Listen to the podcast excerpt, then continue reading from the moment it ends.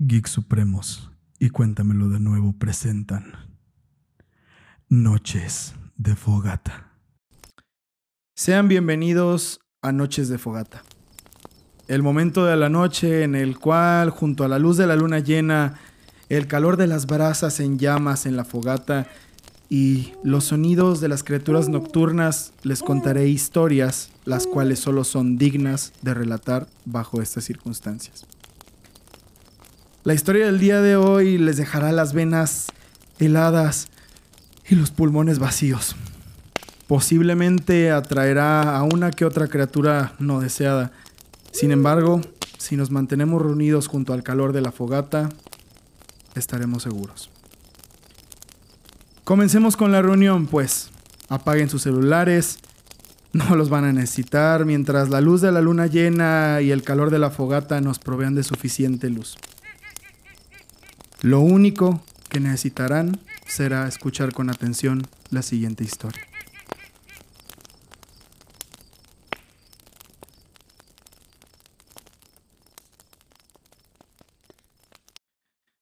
Cuando uno es niño, muchas veces uno no se da cuenta de cosas que pasan en su casa.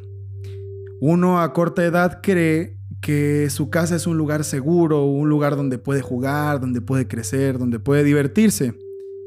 Es un lugar con reglas, las cuales no se cuestionan. Estas reglas de casa eh, en un principio suelen parecer estrictas y sin motivo alguno. Sin embargo, conforme uno va desarrollándose y creciendo, se vuelve perspicaz y se empieza a hacer preguntas las cuales no puede expresar abiertamente dentro de su familia, para no causar revuelos y a su vez evitar problemas. Durante mi infancia, en mi casa vivíamos mis padres, mi hermana mayor por cuatro años, mi hermana Liz y mi abuela, y a mi abuela le decíamos mamá Yaya. La abuela era una mujer muy especial. Tenía un carácter delicado y la mayoría de las veces se la pasaba gritando y regañándonos. Una vez, mientras mis padres trabajaban, mi hermana estaba jugando con sus muñecas, con sus muñecas de porcelana en la sala de la casa, recuerdo bien. Estaba jugando al té con un juego de tacitas de plástico color rosa que le habían regalado en una Navidad. Después de estar jugando por un tiempo, decidió ir a la cocina por algo de beber. Dejó las muñecas en la sala sin pensar que a mamá Yaya eso le iba a enfurecer totalmente. Yo recuerdo haber estado en mi cuarto eh, viendo la televisión cuando de pronto un sonido estremecedor retumbó desde la sala. Yo, asustado y con el corazón latiendo a mil por hora, en mi pecho a punto de salírseme por la garganta, dejé de prestarle atención a la caricatura que estaba viendo y decidí enfocarme en lo sucedido en la otra parte de la casa. A lo lejos, solo escuchaba a mamá ya pegándole de gritos histéricos a mi hermana Liz, reprochándole por haber dejado las muñecas en la sala, y a Liz sollozando inconsolablemente. Una vez que los gritos cesaron, y escuché la puerta del cuarto de mi abuela cerrarse, decidí aventurarme a ver qué había pasado para buscar una forma de poder eh, consolar los llantos de mi hermana Liz. Al momento de empezar mi travesía hacia las escaleras, escuché la puerta del cuarto de mi abuela abrirse. Mi respiración se agitó y velozmente por el miedo de que mamá ya me viera el rescate de mi hermana como si, como si me encontrase cometiendo un error o, o un crimen imperdonable. Lentamente giré mi cabeza para poder visualizar con detenimiento qué era lo que estaba pasando a mis espaldas. Al no ver a mi abuela, decidí apresurarme y bajar las escaleras a paso acelerado. Cuando por fin bajé el último escalón, quedé impactado con la escena que tenía frente a mis ojos. Liz estaba recogiendo mientras lloraba inconsolablemente lo que parecían ser los trocitos que anteriormente eran sus muñecas de porcelana, o al menos eran lo que quedaba de ellas. A mis apenas siete años no entendía qué había pasado. Sin embargo, me acerqué a ayudar a mi hermana y a tratar de consolarla, diciéndole que, pues que no llorara. En cuanto puse mis rodillas en el suelo junto a las de mi hermano Liz, intenté abrazarla. Sin embargo, sentí un dolor insoportable, el cual provenía de mi oreja izquierda. Me imposibilitó consolarla en cualquier forma y seguir ayudándola. Mamá Yaya estaba jalando con una de sus huesudas manos arrugadas, con uñas largas y afiladas, mi pequeña oreja, obligándome a ponerme de pie nuevamente. Una vez estando de pie, la mano de mi abuela no cesó su fuerza. Incluso recuerdo haber sentido cómo sus uñas afiladas rasguñaban con mayor intensidad mi oreja. La cara de mamá Yaya demostraba una sola emoción, ira total. Sus ojos penetrantes, su ceño fruncido y labios apretados solo podían ser señal de que yo había cometido el más grave error de mi vida. Un error el cual de niño no entendía. Pero conforme fui creciendo entendí la razón por la cual mamá ya era así. Me llevó hasta mi cuarto jalándome de la oreja y, me encerró ahí hasta que mi hermana había terminado de recoger todos los pedazos de sus muñecas rotas. Cuando por fin pude salir de mi cuarto unas horas después, fui con mi hermana corriendo y le pregunté qué había pasado. Liz me explicó que solo había ido por un vaso de agua eh, y que cuando regresó sus muñecas estaban en el suelo rotas. Yo, totalmente enfurecido y bastante preocupado, le pregunté por qué la abuela había roto sus muñecas. Y Liz, con un tono frío y escalofriante, me dijo que mamá ya ya no había roto ninguna de sus muñecas. En la casa era común que se cayeran cosas al suelo sin aviso alguno. El cuarto de Mamá Yaya despedía un olor el cual nunca me agradó. Era un olor a hierba quemada y, ese olor penetrante invadía toda la casa. En cualquier habitación de la casa podía, solo podía oler ese putrido hedor. En cualquier habitación de la casa. La habitación de la abuela era un lugar prohibido en el cual ni siquiera mi mamá, ni siquiera su propia hija podía entrar sin invitación. Mamá Yaya, todas las noches, exactamente a las 8 pm, en punto, salía de su recámara para dirigirse al patio, donde había un, cuarto de servicio eh, en el cual pasaba una hora exacta todas las noches. Cuando apenas yo era un niño, a mis nueve años, entré a un equipo de fútbol al cual iba a entrenar todos los jueves saliendo de la escuela, de 3 pm a 5 pm. Apenas si alcanzaba a comer, pero lo disfrutaba con todo mi corazón. Los días restantes que no iba a entrenar me la pasaba jugando en mi casa después de hacer la tarea en el patio de mi casa. El único lugar que mis padres me daban permiso para jugar con el balón, por supuesto. A pesar de que podía estar jugando todo el día con el balón, en cuanto el sol comenzaba a ocultarse, me entraba una desesperación increíble por tener que correr adentro de la casa a toda velocidad de nuevo. Por alguna razón que hasta hoy no logro entender, el patio se cargaba de una vibra espantosa y pesada. Durante un periodo de mi vida, más o menos cuando entré a la secundaria, empecé a tener pesadillas, prácticamente de diario. En un inicio no pasaban de ser solo una mala noche y ya. Sin embargo, conforme esto no cesaba, mi día a día se había convertido en un verdadero tormento. En la escuela me estaba yendo pésimo en las calificaciones, debido a que honestamente no podía prestar atención por la pesadez insoportable de mis párpados en clase. En casa no podía estar tranquilo porque a donde sea que yo voltease veía sombras, a veces amorfas, pero otras veces veía sombras parecidas a perros o algún animal cuadrúpedo.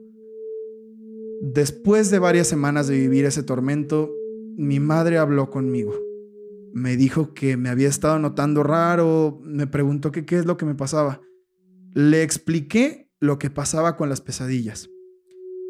Y por su mirada de preocupación pude saber de inmediato que algo no estaba bien. Y que no contento con que algo no estuviera bien, algo terrible estaba sucediendo. Al día siguiente que hablé con mi madre, después de regresar a casa de la secundaria y entrar a mi cuarto, del cuarto de mi abuela, unos cascabeles, eh, eh, eh, escuché el tintineo de unos cascabeles a un ritmo bastante, bastante preciso. Parecían ser tres panderos, tres panderos que sonaban con una fuerza increíble, casi imposible.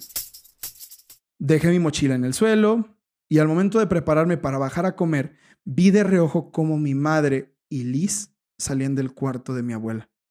Y detrás estaba mamá ya parada. Las tres me vieron y posteriormente las tres se separaron. Liz regresó a su cuarto, mi madre bajó a la cocina y la abuela se quedó viéndome a los ojos. Durante unos segundos su mirada penetrante, fría y calculadora estuvo mirándome fijamente. Después se dio media vuelta para regresar a su cuarto y yo cerré la puerta del mío. Más tarde, al momento de dormir esa misma noche, como ya era costumbre, las pesadillas hicieron presencia en cuanto cerré mis ojos. Recuerdo perfectamente el sentir de esa pesadilla.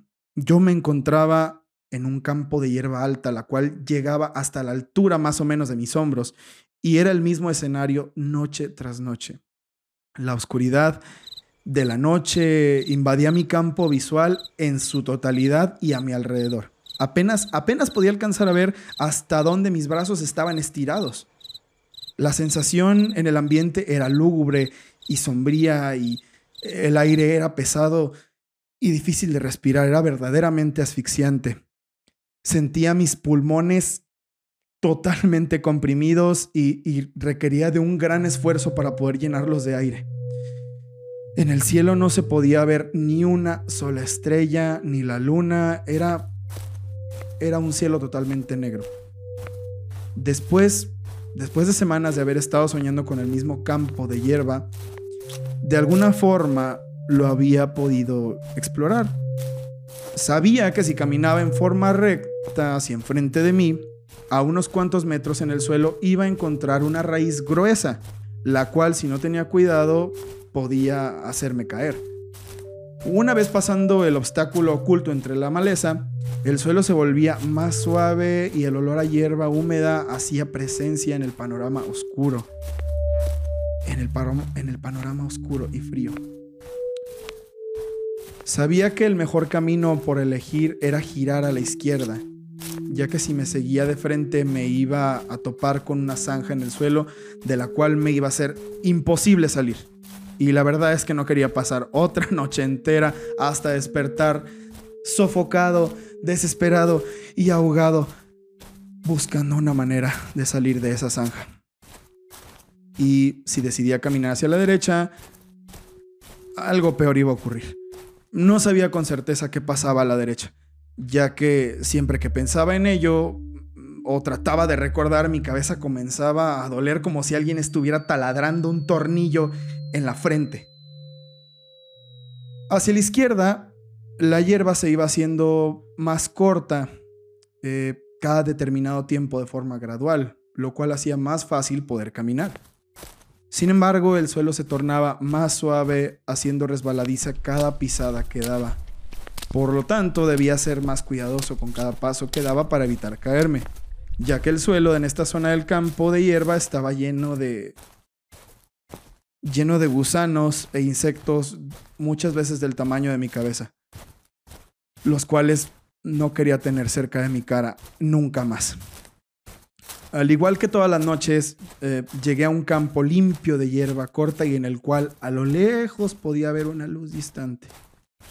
La luz distante de una fogata que iluminaba solo ese pedazo.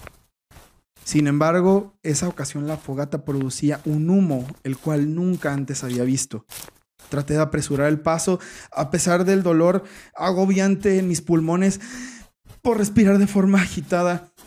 Pero por fin cuando logré llegar ahí, Cuando por fin logré llegar a la fogata, lo que me encontré ahí me dejó totalmente atónito y sin palabras en la boca. Había un señor vestido con una vestimenta extravagante. Llevaba puesta una túnica de color blanco con dos franjas azules y tres cafés, de manera horizontal, la cual cubría todo su cuerpo. Me miró a los ojos tranquilamente y me invitó a sentarme a su lado con un gesto con sus manos. Su tono de piel, a decir por la luz de la fogata, era, era morena. Su cabeza era calva y llevaba una barba abundante y bastante bien delineada. Cuando me senté a su lado, volteó hacia la fogata de nuevo y colocó sus manos en el frente al umbral del fuego. Su nombre era Obun. A un lado de Obun pude ver un arco de caza y flechas. Mientras él calentaba sus manos con una voz grave y profunda, me llamó por mi nombre y dijo que había tenido suerte de estar vagando por esas tierras por tanto tiempo sin haberme hecho ni un solo rasguño. Me dijo que pocas personas habían logrado cruzar el campo de hierba y no haber perdido la cabeza, literalmente. Por su tono serio, no supe si esto al principio era de forma figurativa o si me lo estaba diciendo en serio. Yo lo tomé de forma literal porque era una sensación espantosa la que me provocaba estar ahí. Me comentó que si no me hubiera encontrado esa noche, lo más probable es que nunca más lo iba a poder hacer. Después de estar sentados por un periodo de tiempo difícil de describir, con sus manos calientes por el fuego se levantó y me tomó de los hombros con fuerza inhumana y me puso de pie enfrente de él. Mientras aún me sostenía, me arrojó con la misma fuerza inhumana hacia la fogata. Al momento de caer sobre los troncos, abrí los ojos. Y me encontraba acostado en mi cama. Eran las seis de la mañana, justo a tiempo para arreglarme para poder ir a la escuela. Desde esa vez nunca más volví a soñar con el campo de hierbas, pero sí fue la primera de muchas veces que volví a soñar con Obun. Conforme fueron pasando los años, Liz y mamá Yaya se hicieron muy cercanas, más de lo que yo esperaría. Con mayor frecuencia las veía juntas en la casa, su relación se estrechó tanto incluso que Liz era invitada comúnmente al cuarto de la abuela. Sin embargo, nunca fue invitada al cuarto de servicio en el patio. Ese lugar, nadie, nadie, nadie en la casa más que mamá Yaya había entrado. Un día, mientras mamá Yaya hacía su rutinaria visita al cuarto prohibido, se cayó de las escaleras lo que le provocó que su rodilla quedara dañada totalmente. Y según los médicos, no iba a poder volver a caminar sin ayuda de un bastón. No sé si fue por el carácter de la abuela o un buen tratamiento, pero a los pocos meses del accidente ya no requerían de ningún apoyo de ningún tipo para poder caminar normalmente. De acuerdo con Liz, esto fue gracias a lo que había en el cuarto de servicio del patio. Yo, totalmente intrigado de saber a qué se refería con eso, le pregunté qué era lo que había ahí. Por un momento tenía que saberlo. Con sus ojos abiertos como platos y temerosos, su cara pálida, me dijo que nunca debió de haberme dicho eso y que mejor lo olvidara. Pasaron los años y más o menos a mis 14 años yo ya tenía una idea bastante clara de que mamá ya no era parecida en lo absoluto a las, a las abuelas de mis otros amigos. Pero no fue hasta cuando entré a, estudiar al bachillerato cuando comprendí por qué era una mujer tan extraña y todo fue gracias al día en el que murió. Durante uno de mis sueños, en los cuales, como de costumbre, eh, estaba Obun conmigo. Tuvimos una conversación bastante peculiar y larga, sobre todo. Lo recuerdo bien porque normalmente cuando lo veía mientras soñaba, eh, solía solo estar en algún momento, pero sin hacer eh, acto de presencia. En este sueño, Obun apareció con su arco y puesto de forma transversal sobre su pecho y espalda, y como siempre llevaba su vestimenta característica. Esa vez, recuerdo que desde que cerré los ojos, el sueño comenzó con Obun a mi lado. Nos encontrábamos en un sitio totalmente desconocido para mí. Parecía ser el interior de una casa y Obun estaba sentado en el suelo sobre sus rodillas. Giró la cabeza hacia mi lado y abrió los ojos. Me pidió que imitara los mismos movimientos que él hacía, así que procedí a sentarme con él. Estuvimos en esta posición hasta que mis rodillas se entumecieron por completo y lentamente empecé a sentir el mismo entumecimiento ir escalando sobre mi espalda. Una vez mi cuerpo estaba totalmente adormecido, Obun colocó una vela prendida en medio de los dos. Me dijo que esa vela simbolizaba la energía y la vitalidad de Mamá Yaya y que todos tenemos una vela la cual uno de sus hermanos o él la tenían en sus manos. En cuanto dijo eso, sentí un enorme calor en la espalda y volteé a ver la fuente de ese intenso calor y pude ver una inmensa cantidad de velas de todas las formas y, tamaños y unas estaban prendidas, unas ni siquiera tenían una llama encendida y otras estaban tan consumidas que era solo cuestión de tiempo para que se apagaran. Lentamente y con algo de miedo, regresé la mirada a la vela de mamá Yaya. La miré atentamente y me di cuenta de que la vela se estaba consumiendo más rápido de lo que una vela normalmente se debería de consumir. Su llama era grande y constante.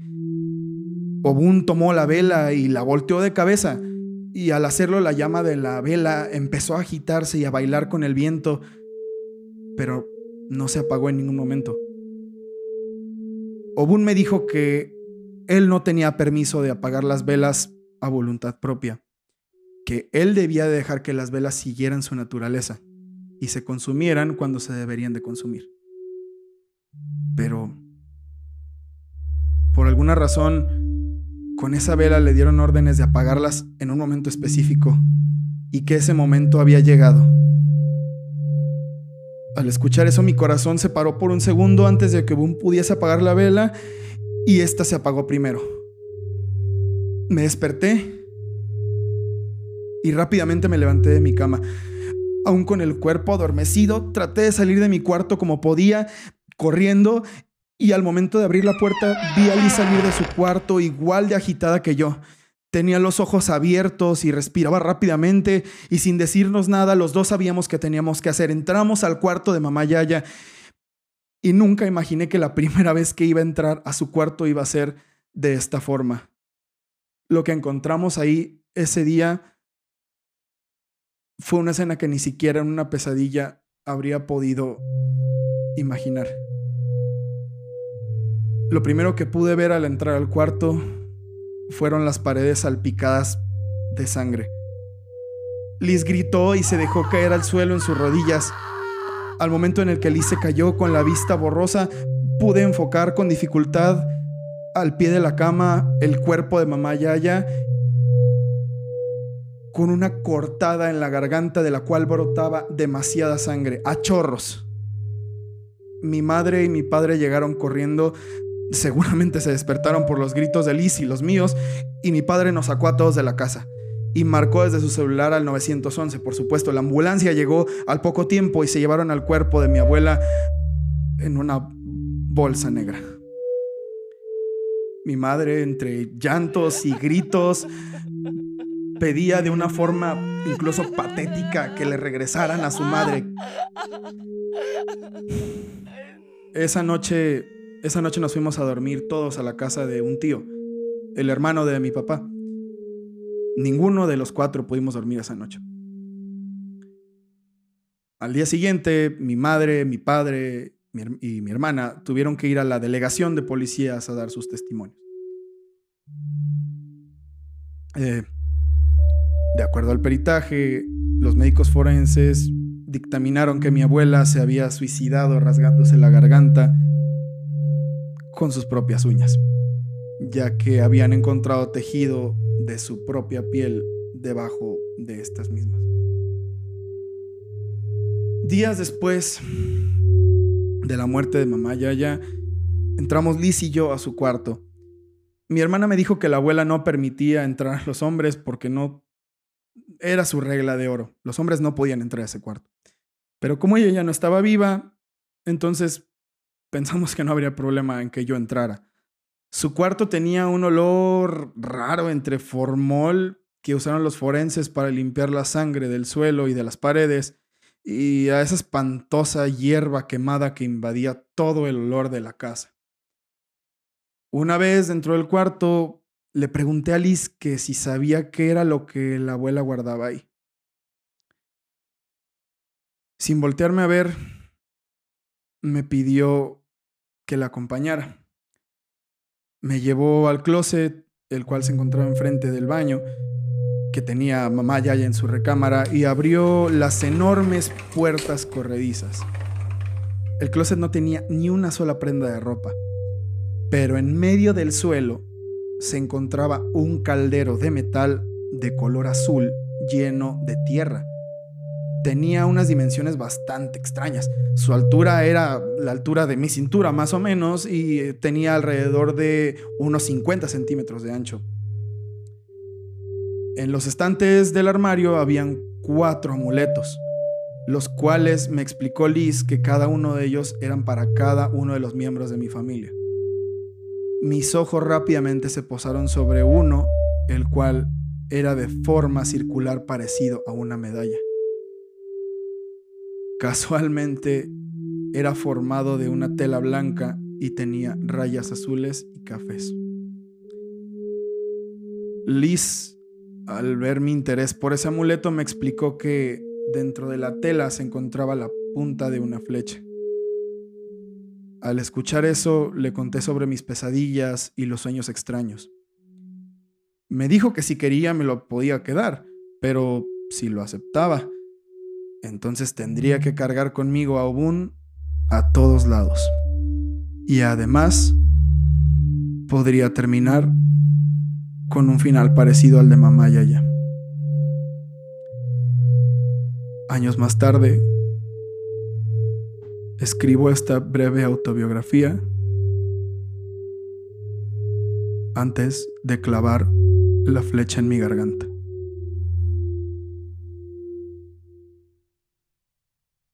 Evidencia del caso 003 JRDR 2101 2020. Nombre Juan Raúl Vargas Rivera. Fecha 21 de enero del 2020. Hora de muerte 1904. Descripción de la escena. Hombre aproximadamente de 70 años de edad, encontrado muerto en su casa. Razón de muerte. Desangramiento por herida de flecha en la garganta.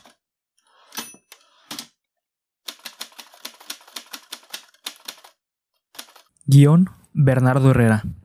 Actuación, César Briseño.